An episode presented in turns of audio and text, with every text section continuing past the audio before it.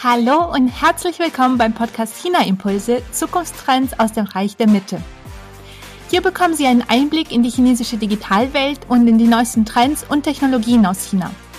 Somit lernen Sie nicht nur Land und Leute besser kennen, sondern Sie erhalten auch Ideen und Denkanstöße für unsere eigene Digitalisierung hier in Europa. Lassen Sie sich von diesen Impulsen aus China inspirieren.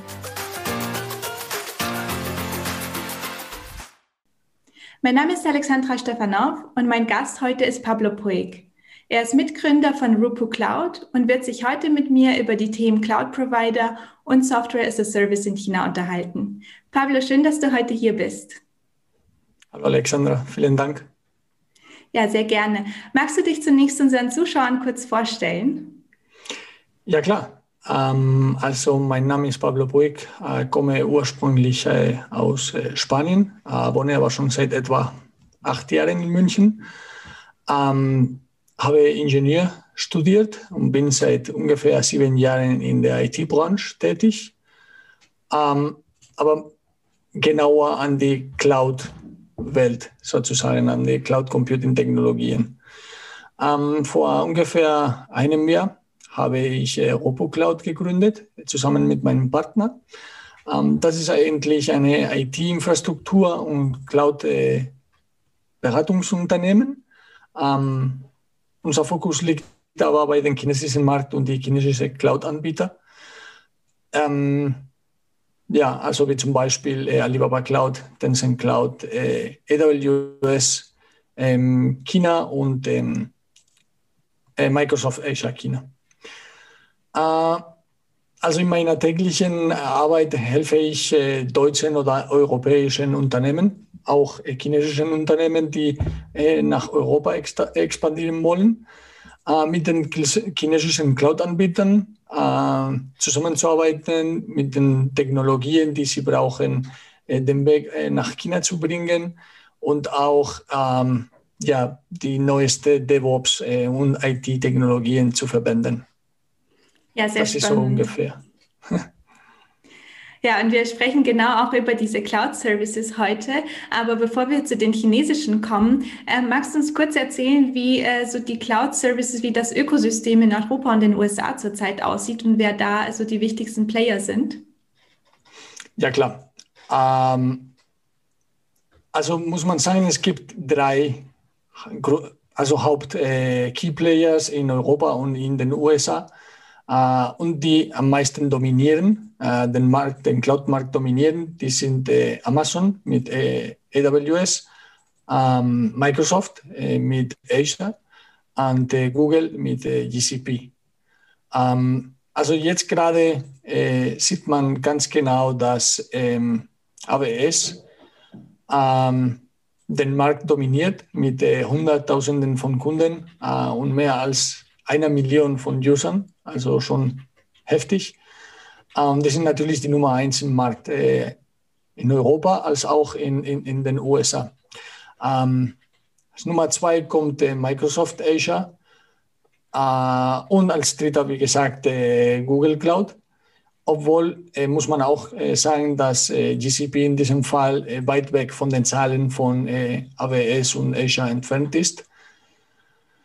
Ähm, es gibt natürlich auch andere äh, Cloud-Anbieter wie IBM, Oracle, aber diese sind deutlich geringer, äh, also die haben äh, deutlich geringere Zahlen in Europa und äh, in den USA. Also sind mehr so nicht spezifisch. Mhm. Und wie sieht es im Vergleich dazu mit den chinesischen Cloud-Providern aus? Ähm, wer sind da die wichtigsten und was sollten wir auch in Europa darüber wissen? Ja, also in Europa beziehungsweise die chinesischen äh, Cloud-Anbieter, die, die größte sind natürlich äh, Alibaba Cloud und Tencent Cloud. Uh, und die beiden sind in Europa prä äh, präsent seit äh, ungefähr zwei Jahren, also 2019. Ähm, allerdings, also die chinesischen Anbieter äh, sowie die amerikanischen Cloud-Anbieter haben natürlich ihre Stärken und ihre Schwächen. Ähm, und jeder Anbieter hat sich äh, auf unterschiedliche Technologien äh, oder beziehungsweise Industrien äh, sich spezialisiert. Also kann man nicht alles abdecken. Es ist ein ganz großer Markt. Äh, und die haben natürlich auch seine eigenen Entwicklungsstrategien. Ähm, natürlich je nach welchen Use Case, welchen, äh, ja, welche Situation äh, eine Firma, eine Organisation, ein Unternehmen hat, ähm, ist ein Anbieter besser geeignet als andere. Das heißt, oder manchmal auch sogar eine Kombination von, von, von mehr äh, Anbietern, äh, die eigentlich Multicloud äh, heißt. Mhm. Ähm, also wenn man zum Beispiel äh, eine Organisation oder ein Unternehmen äh, viele Umgebungen von Microsoft haben oder die verwenden sehr viele äh, Microsoft-Produkte, dann wurden, also es ist empfehlenswert, dann Microsoft Azure zu verwenden. es kann natürlich die beste Option sein, wenn man zum Beispiel sehr viel mit Oracle-Datenbanken und sehr lastige ja, Workloads von Datenbanken in Oracle hat, dann würde ich mal sagen, dass Oracle Cloud die beste Option ist. Ähm, wenn man einfach ein allgemeines, äh, eine allgemeine Situation hat, keine Ahnung, von Cloud Computing oder äh, Speicher braucht oder sowas, normalerweise also für alle allgemeine Environments ist äh, AWS die Nummer eins, ähm, ist natürlich die meist verwendete äh, Plattform. Und äh, gibt es auch sehr viele Leute, die ähm, viel Wissen davon haben, viel auch teilen in, in, in Internet, mit Blogs oder was auch immer. Und da, da, natürlich, das hilft sehr viel, die ganze Community und alle Fragen beantworten zu können. Äh, es gibt auch natürlich zum Beispiel Tencent Cloud, äh, die haben sich sehr stark positioniert auf äh, die Gaming-Industrie, die Gaming-Branche. Äh, die haben sozusagen die größte Unternehmen, die ganze Computing Resources verwenden Tencent Cloud. Aber wie gesagt, je nach Use Case, je nach die Situation, ähm, gibt es einen Anbieter, der besser als andere passt. Äh, ist aber auch sehr wichtig, äh, jeden Fall einzeln zu bewerten und äh, die beste Strategie äh, zu wählen, sozusagen. Und du hast ja gesagt, dass die chinesischen Cloud-Provider auch ungefähr seit 2019 nach Europa expandieren. Welche Herausforderungen haben Sie denn so bei dieser Expansion? Ja, ähm, also für mich ähm, gibt es zwei große Herausforderungen. Die erste ist, dass die amerikanischen äh, Clouds, die Clouds-Anbieter von Amerika, AWS, äh, GCP und Azure, die sind sehr gut integriert. Ähm, äh, viele, viele äh, Unternehmen in, in, in Deutschland und Europa arbeiten schon mit diesen äh, Cloud-Anbietern. Von daher äh, also einen, eine Lücke in den Markt zu haben äh, als, no, als ja, neuer sozusagen, äh, finde ich eine große Herausforderung. Ähm, auf der anderen Seite gibt es meiner Meinung nach ein bisschen äh, kulturelles Problem.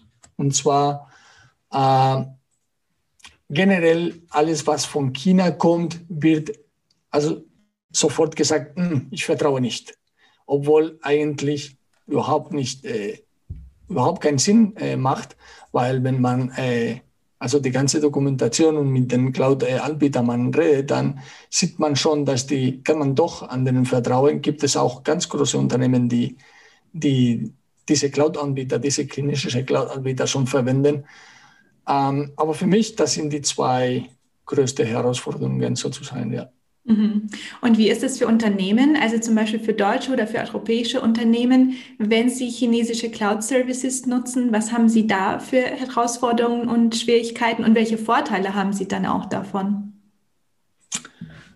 Ähm, okay, äh, ich fange mal an mit den Schwierigkeiten äh, oder beziehungsweise ja die Herausforderungen. Und zwar äh, für mich, ähm, ich würde mal sagen, die Hauptschwierigkeit ist, äh, sich dran zu gewöhnen, mit den neuen Plattformen zu arbeiten. Das heißt, äh, also die Teams oder Unternehmen, die sind einfach dran gewöhnt äh, zu AWS oder zu Azure. Und dann, wenn sie, äh, ja, wenn sie mit einem chinesischen Cloud-Anbieter anfangen zu arbeiten, müssen sie einfach dran gewöhnen. Äh, eigentlich alle Cloud-Plattformen, egal ob äh, amerikanisch oder chinesisch, äh, funktionieren auch sehr ähnlich. Also in der ähnlichen Weise und die Konzepte sind auch sehr, sehr ähnlich. Ähm, es ändern sich natürlich die Namen äh, der, der, der, Services, der Dienste und die Art und Weise zu implementieren. Das heißt, das heißt aber nicht, dass äh, die chinesischen äh, Anbieter nicht die, die ganze äh, Tools und die ganze, äh, ja, die ganze Tools äh, nicht unterstützen, sondern äh, das heißt eigentlich nur, ja, dass diese Plattformen neu sind und muss man sich einfach daran gewöhnen, diese zu verwenden. Weil ja eigentlich die ganze Tools wie Terraform, Docker, GitHub, Chef, SAP und so weiter, die funktionieren in der gleichen Art und Weise in, in den chinesischen Cloud-Providern. Ähm, auf der anderen Seite die Vorteile. Äh, für mich gibt es zwei ganz wichtige. Erstmal, äh, da diese Anbieter, diese chinesischen Anbieter relativ neu im Markt sind, äh, die bieten sehr kompetitive Preise. Also da kann man echt äh, sehr viel Geld sparen ähm, und kriegt man dafür auch die gleiche äh, Technologien sozusagen und die gleiche Performance.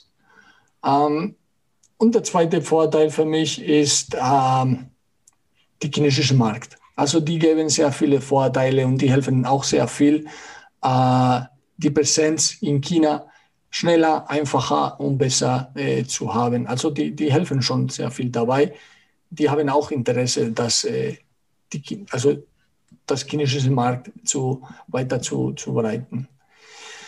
Ähm, zum Beispiel, ich wollte auch mal sagen, dass äh, so, also Alibaba Cloud und äh, Tencent Cloud, die beide äh, haben sehr viel Geld investiert, nach Europa zu kommen.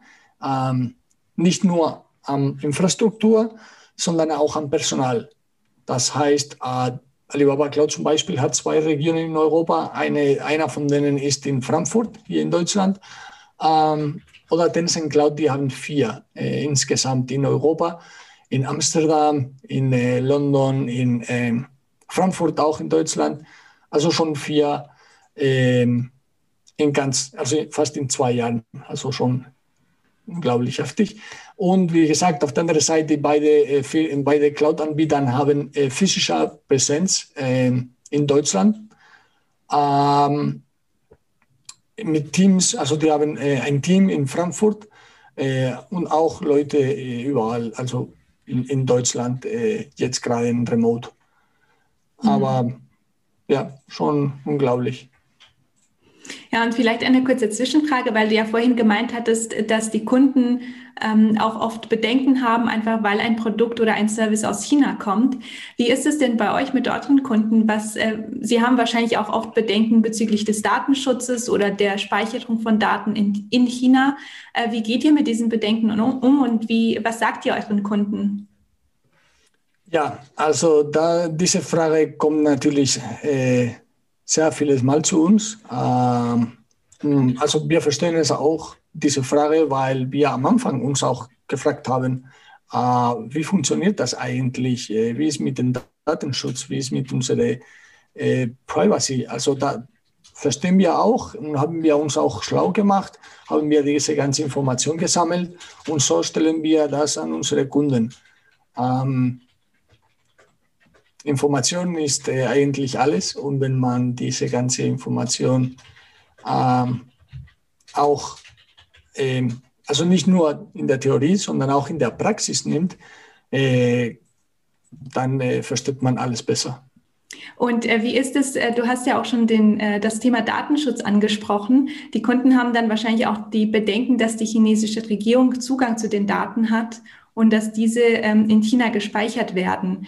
Äh, wie ist denn der Vorgang? Ist es tatsächlich so, dass die chinesische Regierung auch Zugang hat zu den Daten aus den chinesischen Clouds? Okay, also erstmal die erste Empfehlung, was der äh, chinesische Regierung macht an alle äh, Unternehmen, ist, die Daten zu verschlüsseln. Also gar nichts auf die äh, Cloud anbieten, unverschlüsselt äh, hochzuladen. Ähm, damit kann man natürlich äh, sehr viele äh, Datenschutzprobleme vermeiden.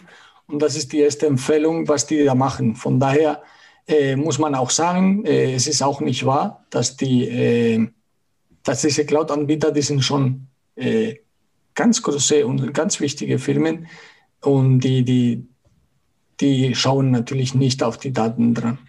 Mhm. Ja, sehr, sehr spannend. Und äh, mal zu einem ein bisschen anderes Thema, und zwar Software as a Service. Ähm, was ist denn der Unterschied bei Software as a Service zwischen China und äh, Europa oder den USA? Wie funktioniert das in China? Okay. Ähm, also meiner Meinung nach, der Hauptunterschied ist, dass äh, in China äh, im Vergleich zu Europa oder den äh, USA, äh, die sind nicht daran gewöhnt, für äh, Software zu zahlen. Äh, die sind nicht daran gewöhnt, so eine Sus Subscription zu zahlen, weil es war immer kostenlos.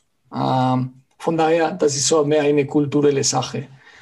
Ähm, auf der anderen Seite, äh, diese, also gibt es natürlich dafür, also da die nicht so, ähm, diese SaaS-Modelle ähm, nicht so, äh, nicht akzeptiert, integriert sind, gibt es natürlich äh, ganz, ganz riesige und ganz gute Möglichkeiten, Geschäftsmöglichkeiten mit SaaS-Produkten jetzt gerade in China ähm, zu kommen, weil äh, sieht man schon, vor allem wegen der Pandemie, dass die, die sind gerade in Tendenz, dass die Nummern so schnell hochgehen und dass die, ähm, ja, dass die, diese, ähm, sagen wir mal so, diese Akzept, Akzeptierung äh, ganz äh, schnell äh, hochgeht. Von daher ist äh, ganz, äh, diese ganze Unterschied äh, zwischen äh, China und Europa zum Beispiel.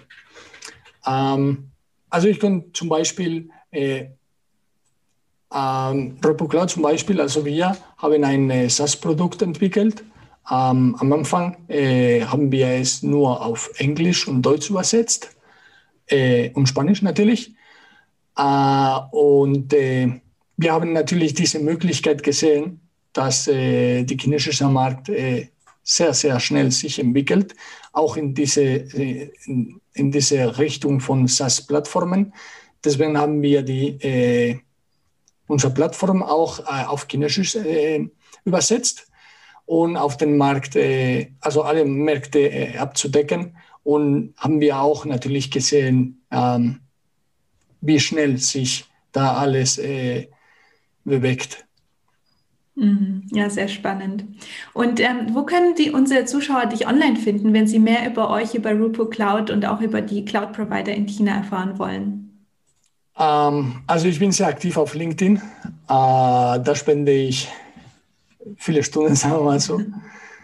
ähm, ja, und sonst, äh, ich kann auch äh, meine E-Mail weitergeben. Und da können wir natürlich äh, direkt mit mir in Verbindung sein.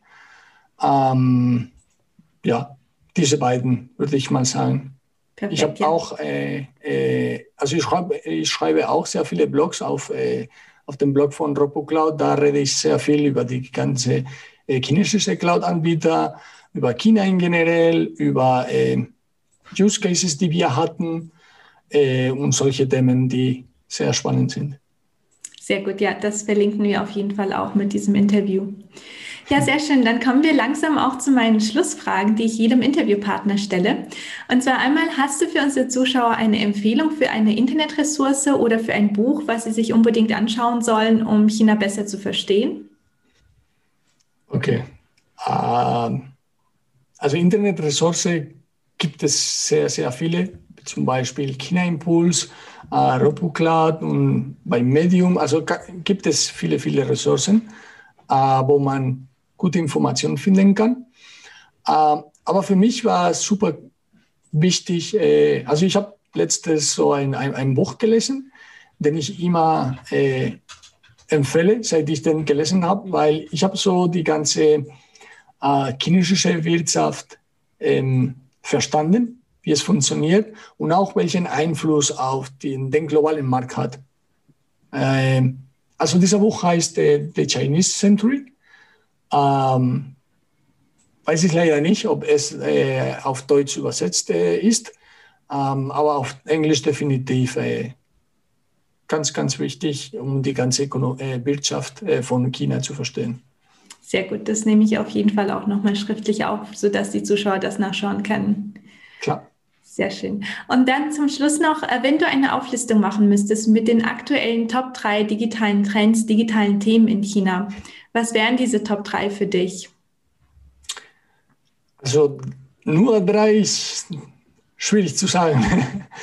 Aber auf jeden Fall ähm, ist äh, ähm, IoT, also Internet of Things, äh, super, super Trend jetzt gerade, vor allem im Bereich von Pharma, von der Pharmaindustrie, von in der Landwirtschaft. Die versuchen jetzt gerade alles zu automatisieren und alles so schnell wie möglich zu, zu, zu machen. Uh, und auch in, in der Medizin, uh, die Krankenhäuser und die auch uh, der ganze Flughafen, die, die, es ist unglaublich, wie, wie, wie schnell sich mit den IoT-Technologien äh, entwickelt haben und wie, modern, wie alles modernisiert haben. Ähm, das war für mich Trend, äh, Topic Nummer eins. Äh, als zweites würde ich mal sagen, ähm, Streaming-Technologien. Ähm, jetzt gerade mit der Pandemie, also vor allem 2020, also letztes Jahr haben wir gesehen, diese ganze, äh, also die Laden alle waren, die ganzen Geschäfte waren zu und deswegen hat sich die, die ganze Live-Streaming-Technologien, die ganze, allgemein die ganze Livestreams, um zu verkaufen, um Informationen äh, zu teilen, also generell, also auch als äh, Entertainment, also hat sich super schnell entwickelt und da ich glaube, das ist eine Technologie, die also nicht nur in China, auch weltweit, aber vor allem in China, der, der sehr viel Einfluss äh, hat. Und als drittes ähm, ich würde eventuell mal sagen, die WeChat-Mini-Programms, äh, die sind nicht neu. Äh, auf der anderen Seite sieht man schon, wie viel ähm, wie wichtig und wie viel Einfluss äh, auf die äh, Unternehmen haben. Also auf die, man, man, man verkauft jetzt gerade äh, so viel über WeChat Mini-Programms, die, die Wichtigkeit und die, ja, hat sich vor allem jetzt gerade durch, durch die ganze Pandemie, also nicht doppelt, sondern dreifach, ähm, die Nutzung von, von, von diesen Mini-Programms gemacht. Von daher würde ich mal sagen, sieht man schon tendenziell, dass diese WeChat Mini-Programms auch in der Zukunft ähm, sehr viel mehr, mehr, mehr, Wert und sehr viel mehr Einfluss haben werden. Ja, sehr ähm, schön. Ja. Ja, sehr gut, sehr gute Zusammenfassung von den wichtigsten Trends. Ja, Pablo, vielen Dank, dass du heute hier warst. Ich hatte wirklich viel Spaß, mit dir zu reden über Clouds. Danke sehr. Vielen Dank, dass auch Sie heute bei diesem Gespräch dabei waren, liebe Zuhörerinnen und Zuhörer. Wir freuen uns, wenn Sie nach diesem Interview sich bei uns melden, uns Ihre Fragen schicken und uns erzählen, was Sie an den Themen, die wir heute besprochen haben, besonders spannend fanden. Wenn Ihnen diese Folge gefallen hat, bin ich Ihnen dankbar, wenn Sie diese weiterempfehlen, den Podcast abonnieren und mir eine iTunes-Rezension hinterlassen, damit dieser Podcast auch noch lange Zeit bestehen bleibt. Aber jetzt wünsche ich Ihnen erstmal eine wunderbare Restwoche und ich freue mich, wenn Sie bei der nächsten Folge von China Impulse Zukunftstrends aus dem Reich der Mitte wieder dabei sind. Bis dann!